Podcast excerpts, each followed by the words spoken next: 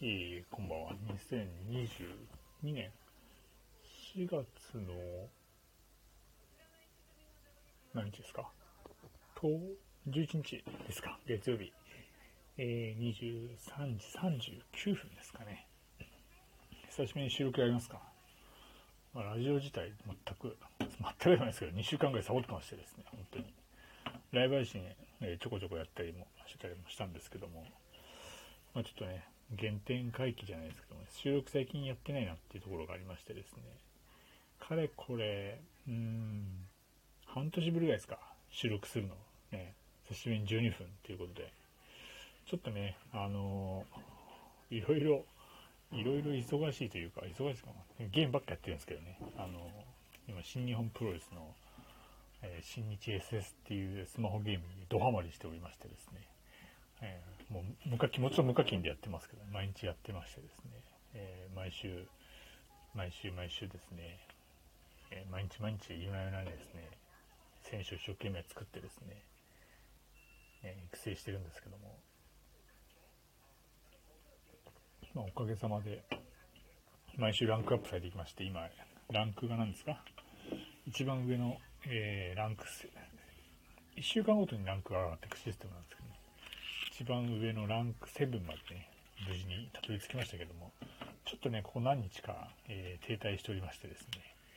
えー、行き詰まっている気がしなくもないんですけども、うん、まあ、今のところ、どのくらいなんだろう、自分の順位が、あの、ランキング出てくるんですけど、3000、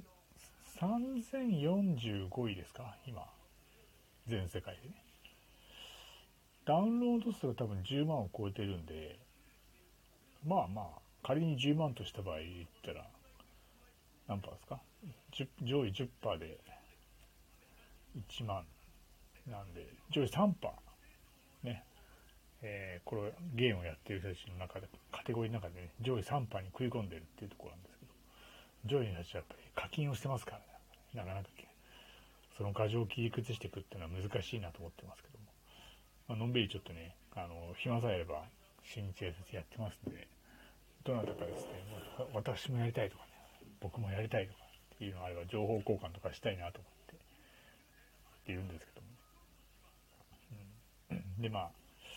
ちょっとね、今日たまたまネットで、ネットニュース見て、ラジオトークやってる人で、1ヶ月で100万円ぐらい収入があるっていうのを見ましてですね。本当にそんないくのかよみたいなことを思ったりもしたんですけど。まあちょっと、もうかれこれ、もうそろそろ2年ぐらいですか。ラジオやって立ちますんで。ライブ配信はね、ちょっとあの人が多すぎますね、最近なんか。やってる人が多すぎてしまって。一人でちょっとコメントを気にしながら、入ってくる人のことを気にしながら喋るっていうのはなかなかしんどいんで、ちょっとね、えー、ライブ配信は少し気が向いたら、にしようかなと思って、しばらくちょっと収録をして、あの思いの丈を一人で喋ってこうかなと思ってます。収録だとね、ゲストも呼びやすいっていうのもありますんで、またいろんな人たちとね、いろんなトークをしていけばいいかなと思ってます。なんでこれ急に収録始めたんだって言うとですね、あ、これ喋りたいテーマが結構あったなっていうところがあって、週末ね、結構スポーツが盛りだくさんだったんですよね、本当に。そう、いろんなスポーツがあって、一番のね、注目してたのは、土曜日の夜、ボクシングの、えー、ミドル級タイトルマッチ、村田亮太対ゴロフキンですか。これはね、Amazon プライム私入ってて初めて良かったなと思いましたね、本当に。うん、毎月500円払って損しなかったなっていう。それもあったし、あとはね、新日本プロレスの両国大会もあったというのもありましたし、で、あとマスターズもやってるんですよね。ゴルフはもうやってないですけど。マスターズもやってて、で、昼間は、えー、プロ野球もやってるというところで、で、日曜日に関しては、もちろん野球もやってますけど、マスターズも朝やってましたけども、競馬の、桜花賞が、ね、クラシック第一戦、牝馬のクラシック第一戦の桜花賞もあって、忙しい忙しいと。とてもね、ラジオのライブ配信やってる場合じゃねえと、っていうことがあったんですけど、楽しみなイベントがたくさん盛りだくさんだったんでね。で、まあ、土曜日か、ね、こう、ちょうどね、ボクシングの、えー、Amazon プライムの中継が6時からやるっていうふうに発表されてて、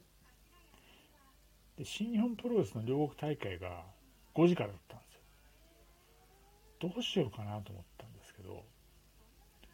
まあね、あの、家にパソコンがないもので、まあ、会社のノートパソコンあるんですけど、重たいんで、そのために持ってくるのはどうなのかなと思ったんで、えー、会社用のスマホ、支給されるスマートフォンと自分のプライベートスマホ、2台ですね。2台をですね、テーブル上に並べて両方見るっていうことをしようと思ってですね。はい。両方見てました、で、テレビではね、出川哲夫の充電させてもらえませんかがスペシャルでやってて、松坂大輔が出てきたんですよね、ゲストで。バラエティーに松坂大輔出てたなんて珍しいなと思ったんですけど、それもテレビつけながらね、えー、まあ、結果的にあの充電させてもらえませんかほとんどあの見ることもなくですね、ボクシングと、えー、プロレスの方に集中してまして。で、事前にボクシングの方は、コロフキンが、えー、入場時間を決めてくれって言われてたんですよね。なので、事前のですね、事前にもう8時45分に、えー、入場するっていうのが、なかなかじめしてたんで、それまでね、前座でも、前座って失礼ですよね。一応タイトルマッチか、日本人投手のタイトルマッチが2試合組まれてて、ネクストモンスターって言われる、中、中谷でいいんですかね。中谷か、ちょっとわかんないですけど。そういうのも人もいたりしたんですが、あんまりそんなにそこまで興味なくて、とにかくゴロフキンと井の、あ村田の試合が見たくて、なんてやったって、ミドル級、そもそもミドル級で日本人がチャンピオンになるってことも、竹原新時代、新時代でね、とんでもないことなんですけども、そこに輪をかけて、日本でタイトルマッチしかもゴロフキンですよ。日本ボクシング史上最大のビッグマッチって言われてますけどね、これはもう見るしかねえなと思って。でも、ちょうどね、プロレス、ちょうどね、プロレスの大会がね、終わった頃に、ボクシングのね、村田戦が始まる、入場シーンが始まるってとこだったんで、ちょうどよくて、ね、あの、ボクシングしっかり見れたんですけども、いや、あの、入場シーンからね、鳥肌立ちましたね。ゴロフキンと。あちなみに私あんな、あんまりボクシング詳しくないんです、ここまではね。はい、あんま詳しくないですけども。でもね、こう歴史的一瞬、瞬間ですからね。それをね、生中継で見れたっていうのはね、良かったですよね。で、当時、どういう試合になるかっていう時に、圧倒的にゴルフキンが、やっぱり優勢と言われてて、で、村田は勝負に行くなら1ラウンドか2ラウンドぐらいしかねえんじゃねえかって言われてたんですけども。で、まあ、ゴンが始まりまして、村田は、村田もまコロナの影響もあって2年4ヶ月ぶりの試合。で、ゴルフキンも1年9ヶ月ぶりぐらいの試合だったのかな。ねと、事前のファイトマネーが、ゴロフキンが15億で、村田が5億。しかも滞在費も、ゴロフキンの数千万すべて日本の、日本持ちみたいな。村田サイド持ちみたいなこと言われてましたけど。そんなね、歴史的な試合を見たので、第1ラウンドで、もしかしたらこれ、第1ラウンドでいきなりボコボコに打たれて、村田が爆発してしまうんじゃないかと思っていたんですけども、第1ラウンド、まあ、ゴロフキンはね、多分余裕があったのか、あえて様子を見てたのか分かりませんけど、ちょっとね、出だしはちょっとこう様子を伺う展開でしたけども、ものの見事に村田がね、結構やっぱ1ラウンドから行かなきゃいけないっていうのがあったので、積極的にこう仕掛けていきまして、いいパンチをね、あの、ガードの上から当たったりとか、うまくね、ボディとかもね、右のボディとか、右ストボディとか、結構1、2ラウンド、2ラウンドだったら、あれこれいけるんじゃねみたいなことをですね、思ったりもしてて。でもやっぱ、いいボディ言っても、ゴルフキーボディが強いですから、なかなかね、こう、うまくこう、クリーンヒットしてるんだけど、崩れないみたいな。これがやっぱ王者なのかなっていう感じで。ただ素人目に見てたら1ラウンド、2ラウンド見てるときは、あ、まあ割とこれ結構いくんじゃねえかな、みたいなこと思ってましてですね。ひょっとしたらひょっとすんのかなみたいな感じで、だんだんラウンドが進んできまして、で、5ラウンドぐらいかな。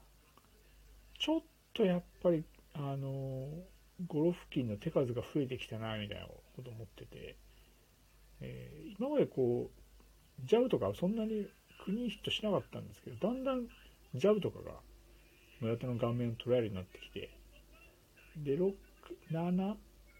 7ラウンドとかぐらいからちょっとね、ロープにもう村田がついてしまって、結構ボコボコに打たれてしまうっていうシーンがあったんですけどね。で、8ラウンドかな。最後ね、右にいいものもらってしまって、よろけてしまって、危ねえと思って、あともう一歩つけたらもう完全にやばいっていうところ。で、よろけたところで倒れダウンしたんですね。そこでもう、村津サイドはね、タオルを入れて、あれはもう、もう決めてたんでしょうね。うん、結果的にはね、圧倒的にこう、ゴロフキンが強かったんですけども、なんだろう、こう、決してこう、逃げないというかです、正面から向かっていった村田選手っていうのはね、僕はボクシング全然わかんないんですけど、心打ったんじゃないですか、なんか。非常にいいね。いい試合。久しぶりになんかボクシング見て、ワクワクしたっていうか、なんかドキドキするっていうか、しびれる展開、ビリビリするような展開でしたね、なんか。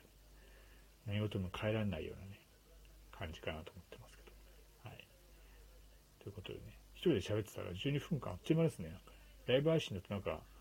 長い気もするんですけどもね、収録いいかなと。原点回帰で。はい。ちょっとね、しばらく収録していこうかなと思ってますんで、また興味があれば、えー、聞いていただければいいかなと思っております。ということで、久しぶりの収録いかがだったでしょうかまた、お便りとかもね、お待ちしておりますんで、お待ちしております。よろしくお願いいたします。はい。それでは、このくらいにちょっと思ってますんで、おやすみなさい。失礼いたします。